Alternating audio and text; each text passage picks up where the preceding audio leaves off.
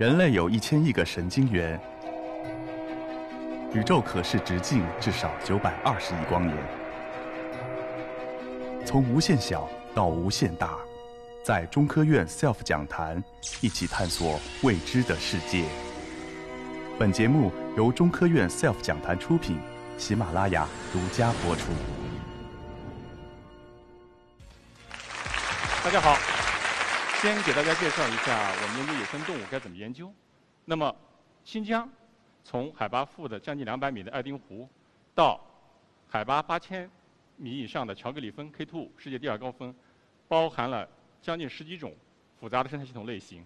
那么，在每一种生态类型系统类型里，都有多姿多彩的野生动物，造就了我们新疆特别丰富的野生动物资源。我们课题组的研究呢，遍布大江南北。那么，今天我想聊，想一想，跟大家聊什么呢？我想，那就跟大家介绍一下咱们新疆荒漠最具有代表性的两种大型濒危有蹄类动物。野驴和野马，蒙古野驴，国家一级重点保护野生动物，在新疆种群数量大约有不超过八千只，超过六千只分布在我们新疆。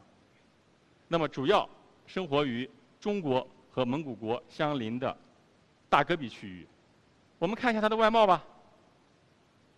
如果拿野驴跟家驴相比较的话，我用一句话来概括，就是野驴神采奕奕，家驴垂头丧气。跟野驴同一分布的还有一种荒漠的羚羊，是是大家可能在戈壁滩上都见过，就是它是跟野驴生活在一起的，我们叫鹅喉羚，是一种特别可爱、特别灵巧的小羚羊。先介绍一下我们的研研究方法吧。研究野生动物用什么方法来研究呢？先得找到它，找不到它怎么对它开展研究呢？所以我们要驱车进入保护区、进入无人区，然后干什么？然后我们拿出高倍望远镜，然后我们。最常用的一个 pose 一个姿势是什么？站在车顶上，还是便宜车好啊，舍得踩。车太贵的就舍不得了。那么在车顶上登高望远去寻找野生动物，我们使用的望远镜呢是二十到六十倍的高倍望远镜。我们一个环视扫描，可以把半径四公里内所有的动物都给找出来。当然这也是需要点专业，我们经常训练以后我们就能看出来。不专业的人，呃，在高倍望远镜下观察会会晕会呕吐啊，就是。然后呢，照片中显示的呢，这个左图呢是。零下三十度在保护区做这个环视观察的一个过程，呃，零下三十度是个什么概念呢？用第一句话概括就是，你站我们站在车外面去观察，三分钟以后手和脚都没有感觉了就。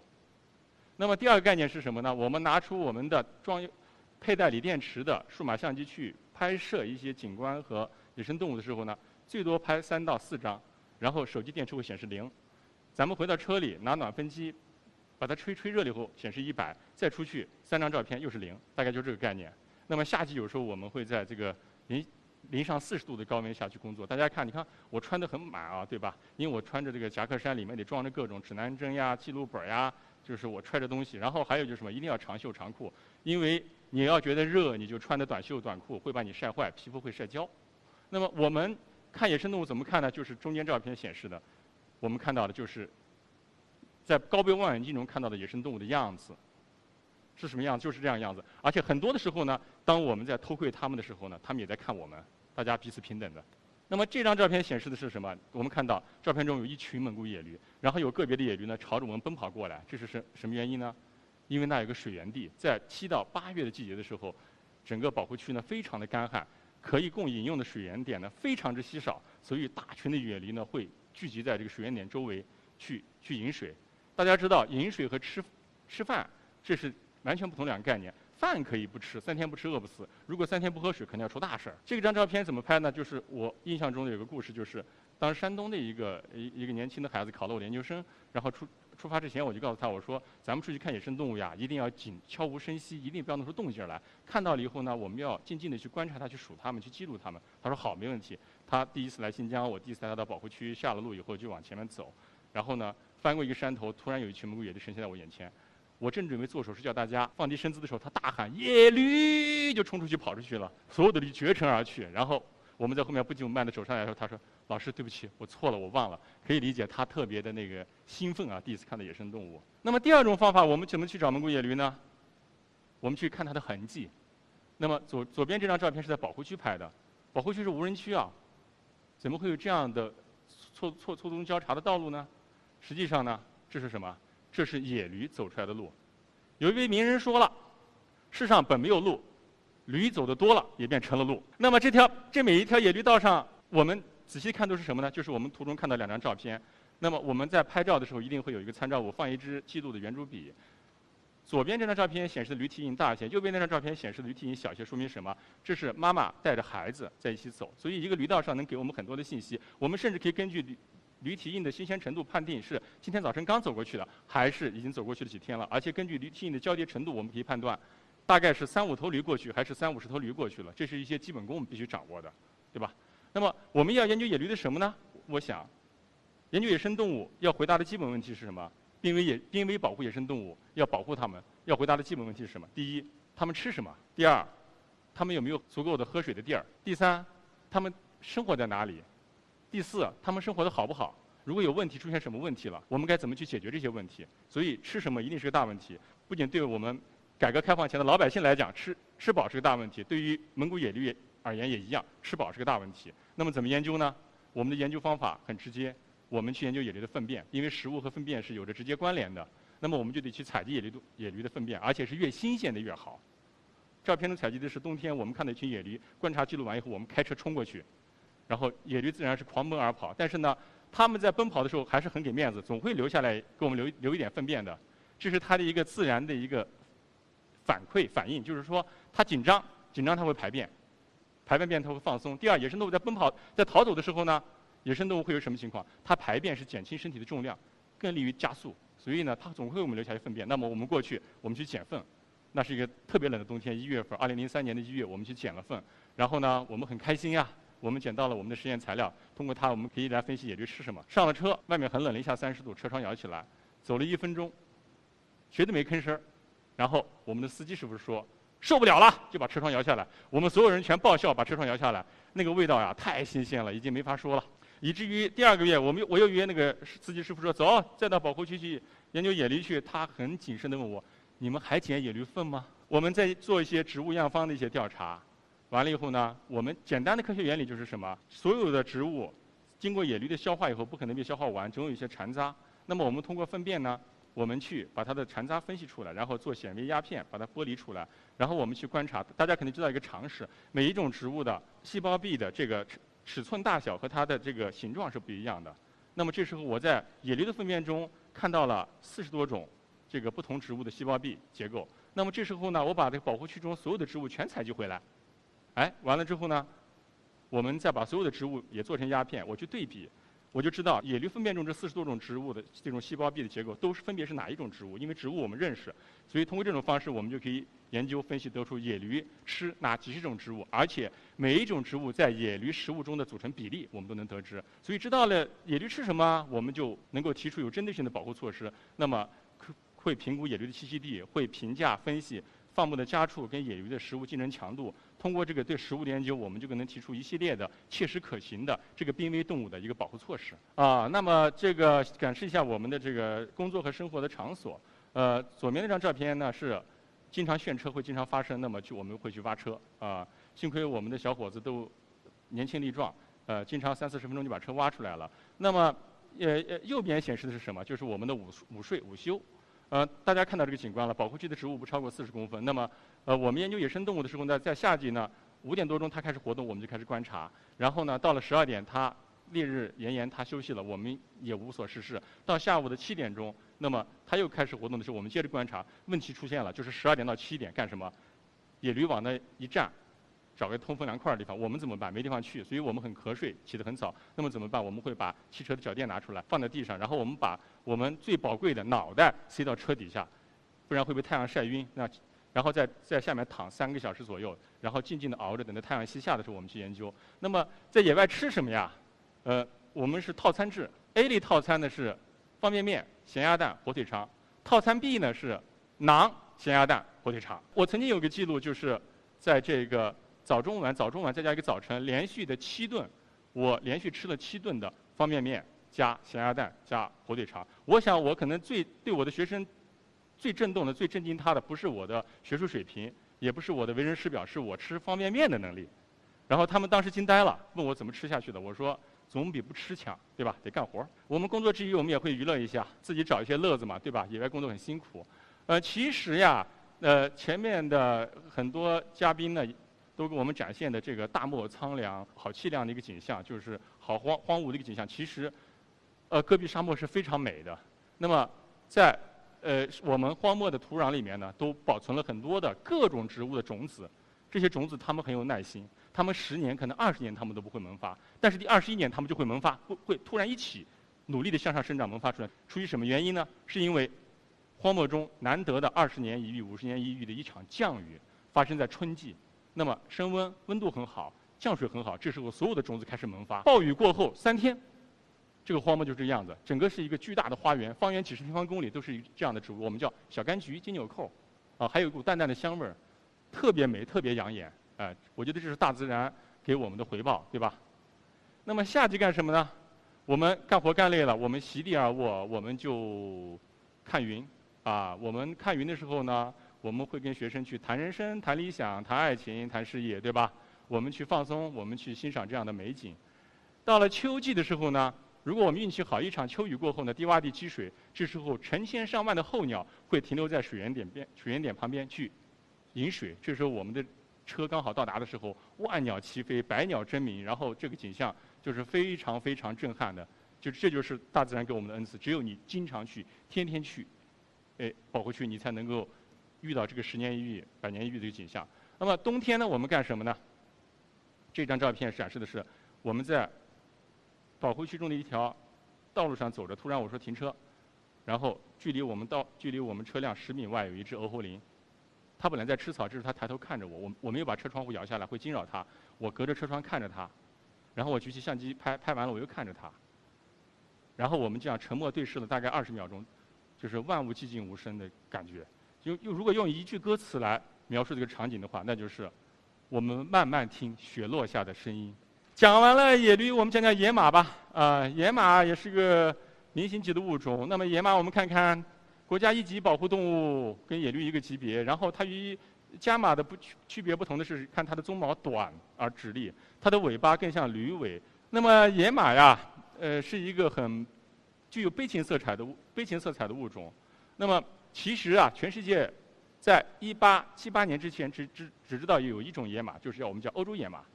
欧洲野马呃，在一八七六年野外绝迹，国际保护组织宣布野马绝迹。然后在两年之后的1878年，一个叫俄国人叫普什瓦尔斯基的，在考察新疆的时候发现了这个马，采了标本，报道出来，全世界轰动。也就是两年之后，大家才知道全世界有两种野马，还有一种叫蒙古野马或者叫普氏野马。上天的安排就是这么完美，一只第第一匹马全球消失的两年以后，第二第二匹马被发现了。那么自从被发现以后啊，那么野马经历的这个呃过长时间的这个。呃，捕猎还有这个剧烈的捕猎，还有主要是过度放牧，它的草场和水源点被占用。于是呢，在一九六九年野马被发现的这个九十年后呢，国际社国际组织又宣布了一个沉痛的消息：普氏野马野外灭绝。至此，我们两种野马都在野外消失。在普氏野马被发现的第十二年的一个叫格里格尔的一个呃德国人呢，他到了我们中国境内和中美边境交界区域呢，他捕捉了五十三匹幼驹，然后呢。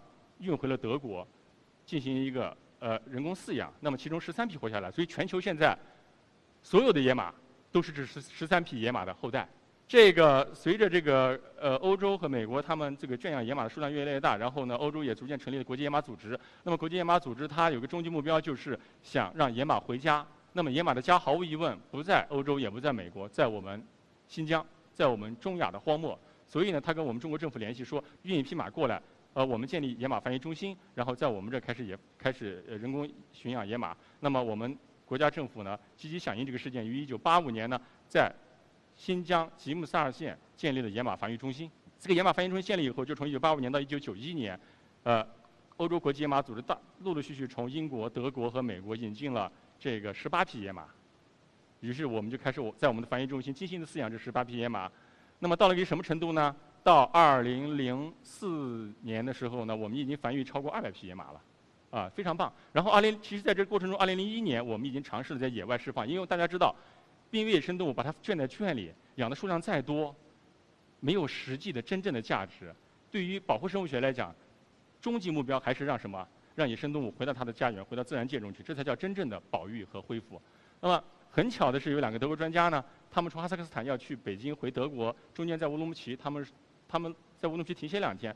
他联系到我了，通过 email，他说他想了解新疆的野生动物，我们就见个面闲聊起来。然后我问他，就说你们在哈萨克斯坦干什么呀？他说我们在哈萨克斯坦有十几匹马，野马在那养着，我们去看一看。我说你看他的马干嘛？我们野马繁育中心有一百多匹马，野外放了三十多匹野马，我们的马比他们马好多了。他说啊，是这样吗？我们不知道呀。他说我们知道给你们给了十八匹马呀。我说对呀，我们养到二百多匹了。他说我们以为你们把马全养死了呢，我们被他们歧视了好多年。所以我带他去到野马中心去看野马，到野外去看野放的野马，这是野野放的野马的照片。他们看完以后，叹为观止，说你们的马不仅没有被你们养死，还养得这么好，体体况这么好。于是他们说，哎，你们还要不要马？我再给你们运一些马过来。呃，因为我们当然需要，我们所有的二百多匹马。都是十八匹马的后代，严重的近亲繁殖，对吧？会出大问题，所以我们需要新的新鲜血液。他们答应给我们六匹的呃雄马，于是我们就开始谈判。我呢就作为这个野马中心和这个德国克隆动物园的这个中间的联络协调翻译负责人，我们谈了两年。我这个文件夹里存了一百多个文件，就是在干这个事情。完了之后呢，呃，最后谈成了，就是六匹马要运到这个呃乌鲁木齐来。然后在谈判的过程中出了一个问题，什么问题？就是。他们突然提到说马可以给你们运费，我们出不来，你们得自己找运费。然后野马中心的主任呃很有意思，刚当时看着我说怎么办？我说不要了。然后他看着我说好不要了，你跟他说。我说野马我们不要了，没钱。然后老外在宾馆待着，我们就回单位了。出门的时候，主任问我说杨老师行不行啊？我说行，咱们等上三天吧。到第二天的时候，老外叫我们去说，我们想办法给您找基金会筹这个运费，应该可以解决。两天以后，他就告诉我们运费解决了。呃，有点不光彩啊，但是当时确实我们经费非常的困难，我们只能想出这种办法来。于是，在二零零五年的九月七号七号呢，这个德国汉莎航空公司的一个大型客机在乌鲁木齐降落了。很有意思的事情就是这个，当时他这个飞机是从慕尼黑起飞，在阿拉木图，然后卸一些货物。它的终点站是上海，它不在乌鲁木齐停。完了以后，这怎么办呀？我们就去跟新疆航空公司机场集团联系。我们说不行，这个事大了，这是野马，必须得在乌鲁木齐停一下。然后新疆机场新疆机场集团公司说行，我们破个例，让这个飞机在乌鲁木齐停，就三十分钟啊！你把那辆六个箱子给我卸下来，我飞机还要飞。我说行。完了之后，我们都谈好的时候，然后突然，呃，德方说我们是大型的货机，翼展特别宽，呃，新疆乌鲁木齐机场能不能降落？然后我又去跟机场集团公司联系，机场集团公司说说，哎呀，太小看人了，我们这个跑道很宽，现存世界上所有的大型货机都能降落。于是就到了这个标志性时刻来临，二零零五年的，呃，这个九月七号，这个汉莎航空公司的飞机落地，我们从花了二十二十五分钟从这个货舱里把我们六匹马卸下来，这个飞机又起飞就走了。然后我们花了两个小时的时间，把它警车开道，把这六匹我们的宝贝押送到了我们的新疆野马繁育中心。然后其中有。其中有三匹马呢，我们是把它配了一些母马以后放野了。其中三匹马我们留在繁育中心作为一个种源，来改良我们的血液和基因。这就是当时我们卸野马和野马开箱的一些激动人心的时刻。你看，德国的马经历了上万公里的飞行，终于到达了它，回到了它的家乡。呃，那么下一步就是怎么去放野马，然后我们要选择更多的区域去放。那么其实这是一个科学问题，这个不是说把箱子打开，把马轰出去，然后我们回家洗洗睡了就完了。它不是那么简单的，为什么？这个马已经离开了自然，离开家园一百多年了，它的适应能力如何？对不对？我们需要评估。第二，那我们所释放的区域一定是春夏秋冬都得有草，春夏秋冬都得有水，还要少人类活动干扰。于是我们在呃我们新疆著名的卡拉麦里山保护区呢，千挑万选的选定了三个到四个可以可以放野马的区域。那么这些就是我们在野外的一些照片，大概我们从。嗯，零五年到零七年，我们一直在干这个事儿，哎，跟外国专家一起商议，把马应该往哪放，应该怎么管护这样的，我们去看考察水源点的一些情况。先说一说插个说个插曲吧，呃，这个野马很有意思。我们知道，呃，我们人与动物有一个巨大的区别之一，就是我们有语言，他们没有，对不对？呃，所以呃，我们的交流是非常高效的，呃，非常的这个呃呃呃，就是这个。容易理解的，然后非常精准的。但是动物没有语言，动物怎么办？它有它的办法。这个图中显示的是什么？两两匹马正在吃草，都在各吃各的。有一匹马突然不吃了，站起来昂着头，想了想，然后就朝着第二匹马走过去了。然后呢，第二匹马它肯定呀，它也就不吃了。那你过来干嘛嘛？它它也停下吃草，也抬起头来看着它。然后呢，第一匹马呢就去走过去呢，把第二匹马的这个肩胛骨靠后的这个位置呢去咬了一口。完了以后呢，呃，这个令人意想不到的这个行为就是第二匹马呢停顿了一下以后呢，也走到第一匹马的这个相同的部位呢，它的把嘴巴上的用它的嘴呢去咬了咬这个马的背，然后第一匹马就回去吃草了，第一匹马也接着吃草了。这是什么？这是什么问题呢？我们知道动物挠痒啊，大家仔细看，狗啊，啊，咱们的羊啊挠痒各有各的招儿，是吧？羊角扭过去，然后前蹄扭过去，后蹄搭前来。但是马有一个部位它是挠不着的，就是肩胛骨靠靠后，它痒了，第一匹马痒了，他痒了，他想让第二匹马帮他挠痒，他没有语言怎么办？于是他找到第二匹马去挠它的相同的部位，第二匹马立刻明白，你是要找我帮忙喽，那我就帮你挠一挠。还有一个行为就是很令人感动的，就是小马驹呢在刚出生的时候呢，就是讲，呃，实际上是这样的，我们二零零一年野放的第一次野放野马，在大概在二零零，呃，二零零三年的时候，第一批野马在野外出生的。就我觉得我们野放就非常成功了。那么也是一个情况，刚出生的小野马在三天之内呢，主要是吃吃奶、睡觉，他移动能力很差。这时候呢，妈妈会做一件事情，怎么了？就是在清晨的时候呢，给他喂完奶，守在旁边，让太阳晒着他，他会很温暖。到了十二点以后，天气特别热的时候呢，妈妈会站在他的旁边，然后呢给他遮阴，让这个小马始终在妈妈的身体的阴影里。随着太阳的移动呢，妈妈会不断的像钟的那个指针一样的去转动，始终保证。大概在中午最炎热的六七个小时呢，这个小马它的宝宝在它的阴影里面，这是一件很辛苦的工作，你不能吃不能喝，你得守护着它，所以这就是一种母爱在野马身上的一种体验吧，一种表现吧。你看这个小马，它就是很呃很享福了，被妈妈关照的很好。做一下野马的汇报工作，到呃二零一八年，我们的卡拉麦勒山保护区已经有超过二十群野马，总数量超过二百头，就是我们已建立起这样一个稳定庞大的种群，我觉得特别的棒。这个事情就是我们的野马已经回到了它的家园，在它家园中驰骋。这个工作我们还会继续做下去。那么，我想说的一个事呢，就是截止到二零一八年底的时候呢，中国的铁路和公路的里程分别达到十三万公里和四百八十万公里。日益增多的这个公路和铁路的交通工程啊，对野生动物构成严重的威胁，它会切割野生动物的生境和栖息地，对吧？包括我们新疆铁路总里程是一万公里，然后我们的呃公路的里程达到十九万公里，它会。对我们全国、对我们新疆的广大的荒漠区进行一个切割，这种切割会有什么样的恶果？野生动物被隔绝，野生动物没没有办法穿越，没办法通过，那么生境破碎化，也呃很多濒危的物种可能就面临一个极有可能灭绝的一个边缘。公路是野生动物的杀手，如果你处理不好的话，野生动物它为了生存所需，它必须穿越公路。那这时候如果来往的车辆速度过快，没有没有一个通道的话，就会发生这样的惨剧。就是我这都是我们不愿意看到的。